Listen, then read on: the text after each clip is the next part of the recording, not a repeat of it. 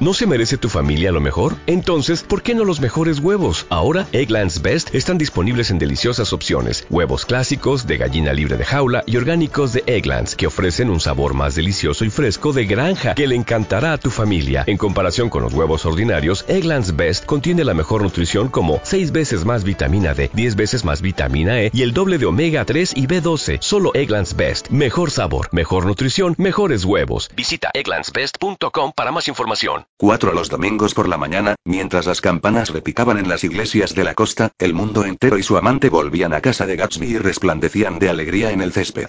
Es un traficante de licores, decían las jóvenes, entre flores y cócteles. Una vez mató a un hombre que descubrió que era sobrino de Van Hindenburg y primo segundo del diablo. Cógeme una rosa, tesoro, y llena un poco más esa copa. Una vez apunté en los espacios en blanco de un horario de trenes el nombre de quienes fueron a casa de Gatsby aquel verano. Ya es un horario viejo, y se desintegra por los dobleces. El encabezamiento dice, este horario entra en vigor el 5 de julio de 1922.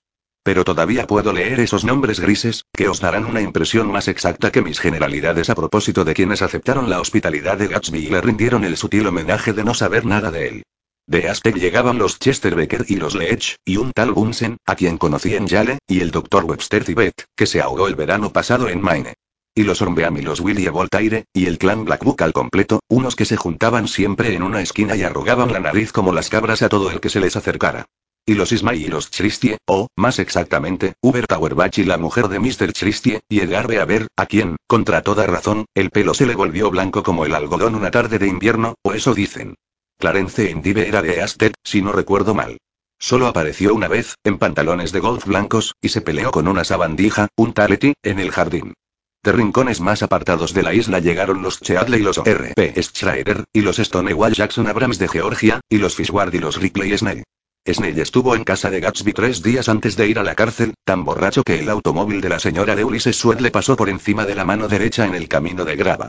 Vinieron también los Dancie, y S.B. Whitebite, que ya tenía sus buenos 60 años, y Maurice A. Flink, y los Ameread, y Beluga, el importador de tabaco, y las chicas de Beluga. De Westek llegaron los Paul y los Mulready y Cecil Roebuck, y Cecil Schoen y el senador Gulick Newton Orchid, que dirigía Films par excellence, y Ekaustic Lee de Cohen y Don S. Schwartze, el hijo, y Arthur Umcarty, todos relacionados de un modo u otro con el cine. Y los Carlip y los Benberg y G. Muldoon, hermano de. Muldoon que más tarde estranguló a su mujer. Da Fontano, el promotor, también se dejó ver por allí, y Ed Legros y James B. alias Matarratas, Ferret y los de John y Ernest Liddy. Todos venían a jugar, y cuando Ferret andaba perdido por el jardín significaba que lo habían desplumado y que las acciones de Associated Traction subirían al día siguiente. Un tal Click Springer iba tan a menudo y se quedaba tanto tiempo que acabaron llamándolo el interno. Dudo que tuviera otra casa. Del mundo del teatro estaban Gus y Horace O'Donovan y Lester Jerry George Duquesne y Francis Bury. También de Nueva York estaban los Strome y los Bakison y los de Nicker y Russell Betty y los Corrigan y los Keller y los de Wall y los Scully y S.W. Belcher y los Smirke y los jóvenes King, que ya se han divorciado, y Henry L. Palmetto, que se mató tirándose al metro en Times Square. Ben Minclenaan se presentaba siempre con cuatro chicas. No eran nunca las mismas, pero eran todas tan idénticas que inevitablemente parecía que habían estado antes en la casa. He olvidado sus nombres. Jacqueline, creo, o Consuela o Gloria o Judio June, y sus apellidos eran melodiosos nombres de flores y de meses, o, más austeros, de los grandes capitalistas americanos, de quienes, si se las presionaba lo suficiente, acababan confesando ser primas. Además de toda esa gente, recuerdo que Faustina O'Brien vino una vez por lo menos, y las chicas Baedeker y el joven Brewer, a quien una bala le arrancó la nariz en la guerra, y Mr. Al Brooksburger y Miss Ad, su novia, y Ardita Fitzpeters y Mr. P. Hewitt, que presidió la Legión Americana, y Miss Claudia Schip, con un individuo que decía ser su chofer, y el príncipe de no sé qué, a quien llamábamos Duque, y cuyo nombre, si alguna vez lo supe, he olvidado. Toda esa gente fue a casa de Gatsby aquel verano. A las nueve, una mañana de finales de julio, el coche magnífico de Gatsby subió traqueteando el camino de piedras que llevaba a mi puerta y entonó con la bocina una explosiva melodía de tres notas. Era la primera vez que Gatsby venía a verme, aunque yo había ido a dos de sus fiestas, me había montado en su hidroplano y, ante sus insistentes invitaciones, había usado su playa con frecuencia. Buenos días, compañero. Hoy comes conmigo y he pensado que podríamos ir juntos en el coche. Se mantenía en equilibrio en el estribo del automóvil con esa facilidad de movimientos tan característicamente americana que procede, supongo, de la ausencia de trabajos pesados en la juventud y, más aún, de la gracia informe de nuestros deportes, tan esporádicos, tan nerviosos. Era una cualidad que, en forma de agitación, se transparentaba bajo sus puntillosos modales. Nunca estaba quieto del todo. Un pie no paraba de golpear el suelo o una mano impaciente no acababa nunca de abrirse y cerrarse. Vio que miraba el coche con admiración. Es bonito, ¿verdad, compañero? Saltó del estribo para que lo admirara mejor. ¿No lo habías visto? Lo había visto. Todo el mundo lo había visto. Era de un color crema intenso, con rutilantes cromados, y, de una longitud monstruosa, aún lo hacía más grande una acumulación triunfal de compartimentos para sombreros, provisiones y herramientas, y un laberinto de parabrisas sucesivos que reflejaban una docena de soles. Protegidos por muchas capas de cristal, en una especie de invernadero de piel verde, salimos hacia la ciudad. Puede que hubiera hablado con Gatsby cinco o seis veces en los últimos tiempos y había descubierto, decepcionado, que tenía poco que decir. Así que mi primera impresión, que se trataba de una persona interesante, de un interés indefinido pero cierto, se fue borrando poco a poco y Gatsby se convirtió simplemente en el dueño del aparatoso albergue de carretera de al lado de mi casa. Y entonces llegó aquel viaje desconcertante. No habíamos pasado todavía Westek Village cuando Gatsby empezó a dejar sin terminar sus elegantísimas frases y a golpearse con la palma de la mano, inseguro, la rodilla del traje color caramelo. Dime, compañero, soltó de pronto, ¿qué piensas de mí? Un poco abrumado, recurrí a las evasivas y generalidades que merece esa pregunta. Bien, voy a contarte algo de mi vida, me interrumpió. No quiero que te hagas una idea equivocada sobre mí con todas esas historias que habrás oído. Así que conocía todas las acusaciones disparatadas que sazonaban la conversación en sus salones. Juro por Dios que te diré la verdad, su mano derecha ordenó inmediatamente que estuviera preparado el castigo divino. Soy hijo de una familia acomodada del Medio Oeste. Todos los míos han muerto. Crecí en América pero me eduqué en Oxford, porque, desde hace muchos años, todos mis antepasados se han educado allí. Es una tradición familiar. Me miró de reojo, y comprendí por qué Jordan Baker creía que Gatsby mentía. Pronunció deprisa la frase me eduqué en Oxford, o casi se la tragó, o se le atragantó, como si ya le hubiera dado problemas antes. Con esta duda toda su declaración se vino abajo, y me pregunté si, al fin y al cabo, no había en él algo siniestro. ¿De qué parte del medio oeste? Pregunté sin mucho interés. De San Francisco. Ya. Mi familia murió y heredé una buena cantidad de dinero. Su voz era solemne, como si el recuerdo de aquella repentina extinción del clan todavía le pesara en el alma. Por un momento sospeché que me estaba tomando el pelo, pero me bastó mirarlo para convencerme de lo contrario. Entonces viví como un joven raja en todas las capitales de Europa. París, Venecia, Roma, coleccionando joyas, principalmente rubíes, practicando la caza mayor, pintando un poco, exclusivamente para mí, e intentando olvidar algo muy triste que me había pasado hacía mucho tiempo. A duras penas pude contener una carcajada incrédula. Aquellas frases eran tan tópicas y tan poco convincentes que la única imagen que conseguían evocar era la de un monigote con turbante que sudaba serrín mientras perseguía a un tigre por el Bois de Boulogne. Luego llegó la guerra, compañero. Fue un gran alivio, y puse todo mi empeño en morir, pero era como si un encantamiento protegiera mi vida. Recibí la graduación de primer teniente al comienzo de la guerra. En el bosque de Argonne conduje adelante a lo que quedaba de mi batallón de ametralladoras hasta que, a un flanco y a otro, despejamos un espacio de cerca de un kilómetro por el que la infantería no podía avanzar. Resistimos allí dos días y dos noches, 130 hombres con 16 ametralladoras Lewis, y cuando por fin llegó la infantería encontró las enseñas de tres divisiones alemanas entre los montones de muertos. Me ascendieron a mayor, y todos los gobiernos aliados me condecoraron, incluso Montenegro, el pequeño Montenegro, a orillas del mar Adriático. El pequeño Montenegro. Resaltaba las palabras y las confirmaba con una sonrisa. La sonrisa se hacía cargo de la turbulenta historia de Montenegro y apoyaba las luchas heroicas del pueblo montenegrino. Apreciaba en su conjunto la cadena de circunstancias nacionales que habían desembocado en la condecoración concedida por el pequeño y ardiente corazón de Montenegro. Mi incredulidad fue superada por la fascinación. Era como ojear a toda prisa un montón de revistas baratas. Se metió la mano en el bolsillo, y un trozo de metal atado a una cinta me cayó en la palma. Es la condecoración de Montenegro. Para mi asombro, la medalla parecía auténtica. Order y Danilo, se leía en círculo, Montenegro, Nicolás Rex. Dale la vuelta. Mayor High Gatsby, ley. Por su extraordinario valor. Hay otra cosa que siempre me acompaña. Un recuerdo de los días de Oxford. Está hecha en el patio del Trinity. El que aparece a mi izquierda es ahora conde de Doncaster. Era la foto de un grupo de jóvenes con la chaqueta de la universidad. Perdían el tiempo bajo una arcada a través de la que se veía un ejército de chapiteles. Allí estaba Gatsby, que parecía un poco más joven, aunque no mucho. Tenía un bate de cricket en la mano. Así que todo era verdad. Vi la piel de los tigres, flamantes trofeos en su palacio sobre el Gran Canal.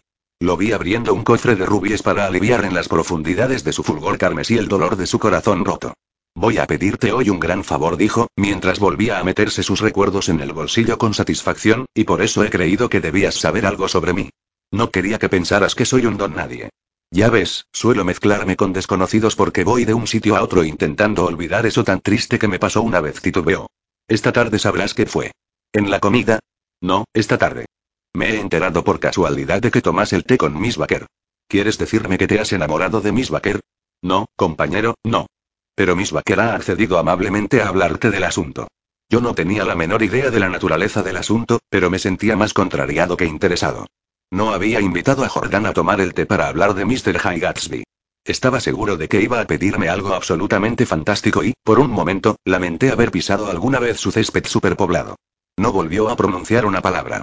Su corrección crecía a medida que nos acercábamos a la ciudad. Pasamos por Roosevelt y la visión de sus transatlánticos pintados con una franja roja, y aceleramos en las calles pobres, adoquinadas, flanqueadas por los bares oscuros, con clientes todavía, de los dorados y desvaídos primeros años del siglo XX. Entonces el valle de cenizas se abrió a derecha e izquierda, y, al cruzarlo, durante unos segundos vislumbré a Mistress Wilson, afanándose en el surtidor de gasolina con jadeante vitalidad. Con guardabarros que sobresalían como alas, salpicamos luz a través de media astoría, solo media, porque, mientras zigzagueábamos entre los pilares del tren elevado, oí el conocido petardeo de una motocicleta, y un policía frenético corría a nuestro lado. Muy bien, compañero. Gritó Gatsby. Redujimos la velocidad. Sacó una tarjeta blanca de la cartera y la agitó ante los ojos del motorista. Todo en orden, admitió el policía, llevándose la mano a la gorra. Le reconoceré la próxima vez, Mr. Gatsby. Discúlpeme. ¿Qué le has enseñado? ¿La foto de Oxford? Una vez tuve ocasión de hacerle un favor al jefe de la policía, y me manda todos los años una felicitación de Navidad. En el gran puente la luz del sol parpadeaba sin fin a través de las vigas sobre los coches en movimiento, y la ciudad se alzaba al otro lado del río en blancas aglomeraciones, enterrones de azúcar construidos, como por un deseo, con dinero inodoro. La ciudad vista desde el puente de Kensboro es siempre la ciudad vista por primera vez, virgen en su primera promesa de todo lo misterioso y maravilloso del mundo. Un muerto nos adelantó en un coche fúnebre cubierto de flores, seguido por dos carrozas con las cortinas echadas, y por carrozas más animadas para los amigos. Los amigos, que tenían el labio superior propio del sureste de Europa, muy fino, nos dirigieron miradas trágicas, y me alegré de que la visión del espléndido coche de Gatsby estuviera incluida en su fiesta sombría. Cuando cruzábamos Blackwell Island, nos adelantó una limusina conducida por un chofer blanco, en la que viajaban tres negros muy a la moda, dos chicos y una chica. Me reía carcajadas cuando sus ojos giraron como huevos hacia nosotros con orgullosa rivalidad. Todo es posible ahora que hemos cruzado este puente, pensé. Absolutamente todo. Incluso Gatsby era posible, sin especial asombro. Mediodía excelente. En una bodega bien ventilada de la calle 42 me reuní con Gatsby para comer. Parpadeando para quitarme de los ojos la luz de la calle, lo entreví en la antesala. Hablaba con otro hombre. Mr. Carraway, le presento a mi amigo Mr. Wolfsiem. Un judío menudo y chato levantó su gran cabeza y me miró con dos estupendas matas de pelo que le crecían generosamente en los orificios de la nariz. Tardé unos segundos en descubrir sus ojillos en la semioscuridad. Y así que lo miré, dijo Mr. Wolfsiem, estrechándome la mano con energía, ¿y qué cree que hice? ¿Qué? Pregunté por cortesía. Pero era evidente que no se dirigía a mí, porque me soltó la mano y apuntó a Gatsby con su nariz, muy expresiva. Le di el dinero a Catspau y le dije, muy bien, Catspau, no le pagues ni un centavo hasta que cierre la boca. La cerró en el acto. Gatsby nos cogió del brazo y nos llevó hacia el comedor, y Mr. Wolfsiem, tragándose una frase que acababa de empezar, se quedó ensimismado, como un sonámbulo.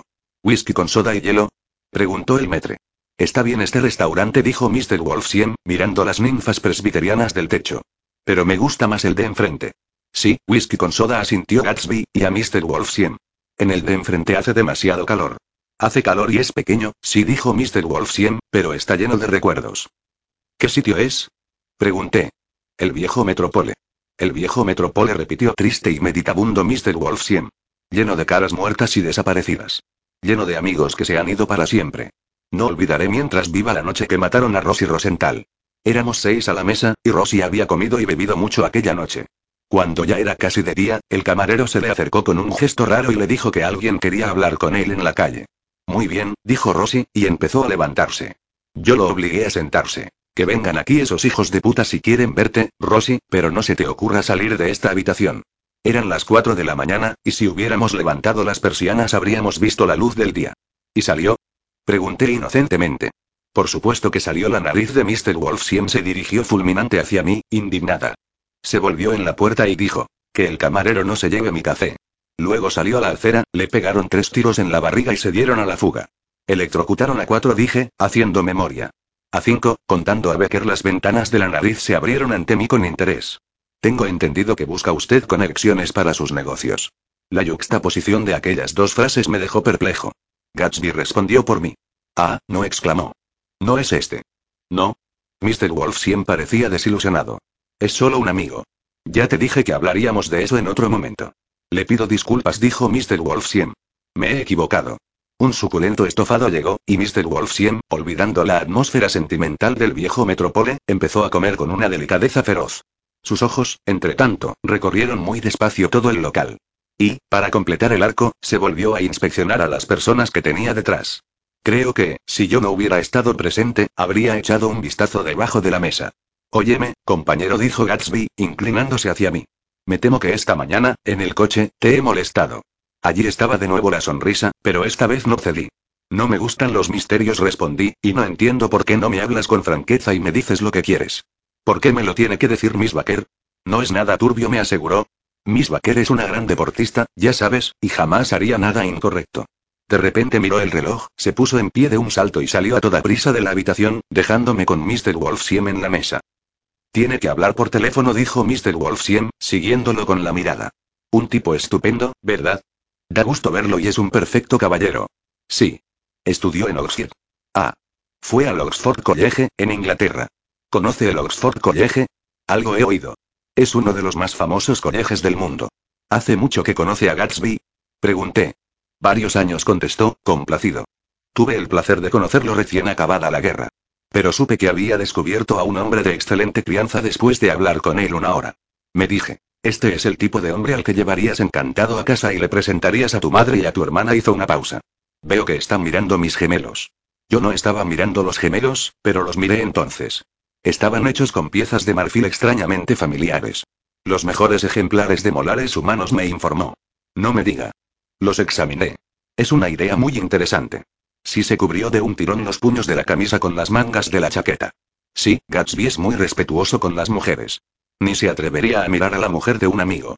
Cuando el merecedor de aquella confianza instintiva volvió y se sentó a la mesa, Mr. Wolfsiem se bebió el café de un tirón y se levantó. Ha sido un placer comer con ustedes, dijo, pero voy a dejarlos. Son jóvenes y no quiero que me consideren un pesado. No tengas prisa, Meyer dijo Gatsby, sin entusiasmo. Mr. Wolfsiem levantó la mano en una especie de bendición. Eres muy amable, pero pertenezco a otra generación, anunció solemnemente. Ustedes se quedan aquí y hablan de sus diversiones, de sus amigas, de sus y un vago movimiento de la mano sustituyó a un hombre imaginario. En lo que a mí concierne, tengo 50 años y no quiero seguir imponiéndoles mi presencia. Cuando nos dio la mano y se volvió, le temblaba la nariz trágica. Me pregunté si había dicho yo algo que pudiera ofenderlo. A veces se pone muy sentimental, me explicó Gatsby. Hoy tiene uno de sus días sentimentales. Es todo un personaje en Nueva York, vecino de Broadway. ¿Es actor? No. ¿Dentista? ¿Meyer Wolfsiem? No, es jugador Gatsby titubeó antes de añadir fríamente. Es el hombre que amañó la serie final de las grandes ligas de béisbol en 1919. ¿Amañó la serie final? Repetí. La idea me dejó estupefacto. Recordaba, por supuesto, que en 1919 amañaron el campeonato, pero, si hubiera pensado en el asunto, me habría parecido algo que pasó simplemente, el eslabón final de una cadena inevitable. No se me hubiera ocurrido nunca que un hombre pudiera jugar con la buena fe de 50 millones de personas con la determinación de un ladrón que revienta una caja fuerte. ¿Cómo se le ocurrió hacer una cosa así? Pregunté. Se le presentó la oportunidad. ¿Por qué no está en la cárcel? No lo pueden coger, compañero. Es listo.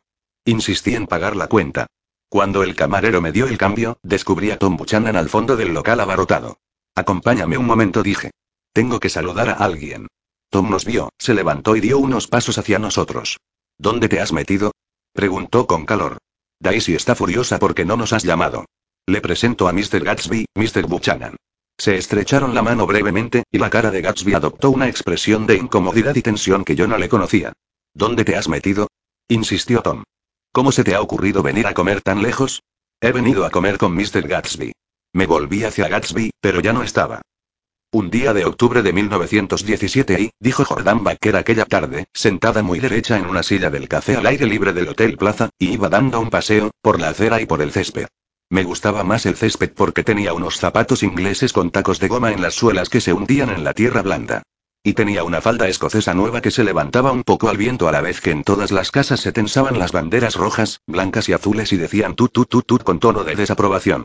La bandera más grande y el césped más grande eran los de la casa de Daisy Fay. Daisy acababa de cumplir 18 años, dos más que yo, y era, de lejos, la chica más solicitada de Louisville. Vestía de blanco, tenía un pequeño descapotable, y el teléfono no dejaba de sonar en su casa. Los jóvenes oficiales de Camp Taylor 12 exigían con emoción el privilegio de monopolizar a Daisy aquella noche. Una hora por lo menos. Cuando llegué a la altura de su casa aquella mañana el descapotable blanco estaba junto a la acera, y ella estaba sentada al volante con un teniente al que yo no había visto antes. Estaban tan absortos el uno en el otro que Daisy no me vio hasta que me tuvo a metro y medio de distancia. Hola, Jordan gritó inesperadamente. Ven. Me halagó que quisiera hablar conmigo, porque de todas las chicas mayores era la que yo más admiraba. Me preguntó si iba a la Cruz Roja a hacer paquetes de vendas. Sí, iba a la Cruz Roja. Bueno, me importaría avisar de que ella no podía ir ese día. El oficial miraba a Daisy mientras hablaba, de una manera que cualquier chica desearía que la miraran alguna vez, y me pareció tan romántico aquel momento que no lo he olvidado. El oficial se llamaba High Gatsby, y no volví a ponerle los ojos encima hasta cuatro años después. Incluso cuando me lo encontré de nuevo, en Long Island, no me di cuenta de que se trataba del mismo hombre. Aquello fue en 1917. Al año siguiente yo también tenía algunos admiradores, y empecé a participar en torneos, así que no vi mucho a Daisy. Ella salía con un grupo algo mayor, cuando salía con alguien. Circulaban rumores disparatados sobre ella, sobre cómo su madre la había descubierto preparando el equipaje para irse a Nueva York a despedir a un soldado destinado a ultramar. Se lo impidieron terminantemente, pero Daisy le retiró la palabra a su familia durante semanas. Desde entonces no volvió a tontear con los soldados, solo con jóvenes cortos de vista o con los pies planos, inútiles para el servicio militar. Para otoño ya estaba otra vez alegre, más alegre que nunca. Debutó en sociedad después del armisticio, y en febrero estaba prometida con un tipo de Nueva Orleans, o eso se dijo. En junio se casó con Tom Buchanan, de Chicago, con pompa y solemnidad nunca vistas en la historia de los Louisville. El novio llegó con 100 personas en cuatro vagones privados, y alquiló una planta entera del Hotel Mulbach, y el día antes de la boda le regaló a la novia un collar de perlas valorado en 350 mil dólares. Fui una de las damas de honor. Entré en el dormitorio de Daisy media hora antes de la cena de gala que precedió al día de la boda y me la encontré tendida en la cama, bella como una noche de junio en su vestido de flores y totalmente borracha. Tenía una botella de sauternes en una mano y una carta en la otra. Feli felicita me murmuró, no había bebido nunca, pero me encanta. ¿Qué te pasa, Daisy? Yo estaba asustada, de verdad. Nunca había visto así a una chica. Ten, cielo buscó a tientas en una papelera que tenía encima de la cama y sacó el collar de perlas. Baja y devuélveselo a su dueño. Dile a todo el mundo que Daisy ha cambiado de idea. Di. Daisy ha cambiado de idea. Se echó a llorar, y lloró, lloró. Salí corriendo y encontré a la criada de su madre. Cerramos la puerta con llave y la bañamos en agua fría. No se separaba de la carta. Se metió en la bañera con ella y la estrujó hasta convertirla en una bola húmeda, y solo me dejó que la pusiera en la jabonera cuando vio que se estaba convirtiendo en copos de nieve. Pero no volvió a pronunciar palabra. La hicimos oler amoníaco, le pusimos hielo en la frente y la volvimos a meter en el vestido, y media hora más tarde, cuando salimos del dormitorio, el collar de perlas lucía en el cuello de Daisy y el incidente había acabado. Al día siguiente, a las 5 de la tarde, se casó con Tom Buchanan sin la menor vacilación y emprendió un viaje de tres meses por los mares del sur. Los vi en Santa Bárbara cuando volvieron, y pensé que jamás había visto a una chica tan loca por su marido. Si Tom salía un momento de la habitación, Daisy miraba a su alrededor nerviosa y decía, ¿A dónde ha ido Tom? Y se quedaba como ausente hasta que lo veía entrar por la puerta. Se sentaba en la arena con la cabeza de Tom en el regazo durante horas, acariciándole los ojos con los dedos y mirándolo con insondable placer. Era conmovedor verlos juntos. Hacía que te rieras, en silencio, de fascinación. Era agosto. Una semana después de que me fuera de Santa Bárbara, Tom chocó con una furgoneta en la carretera de Ventura una noche, y perdió una de las ruedas delanteras de su coche. La chica que iba con él también salió en los periódicos, porque se rompió un brazo. Era una de las camareras del Hotel Santa Bárbara. En abril del año siguiente Daisy tuvo una niña, y se fueron a Francia un año. Los vi una primavera en Cannes, y más tarde en Deauville, antes de que volvieran a Chicago, donde se instalaron. Daisy tenía mucho éxito en Chicago, como sabes. Entraban y salían con un grupo al que le gustaba divertirse, todos jóvenes, ricos y desenfrenados, pero la reputación de Daisy quedó perfectamente a salvo. Quizá porque no bebe. Es una gran ventaja no beber entre gente que bebe mucho. No hablas de más y en el momento oportuno puedes permitirte alguna irregularidad menor pues todos están tan ciegos que ni se dan cuenta o no les importa. Puede que Daisy jamás se metiera en amoríos y pero con esa voz que tiene y, bueno, hace unas seis semanas, oyó el nombre de Gatsby por primera vez al cabo de los años. Fue cuando te pregunté, ¿no esté, te acuerdas? Si conocías a Gatsby. Después de que te fueras, Daisy entró en mi habitación, me despertó y dijo, ¿qué Gatsby? Y cuando se lo describí yo estaba medio dormida, dijo con una voz rarísima que debía de ser el hombre que ella conocía. Ese momento no había relacionado a aquel Gatsby con el oficial del descapotable blanco.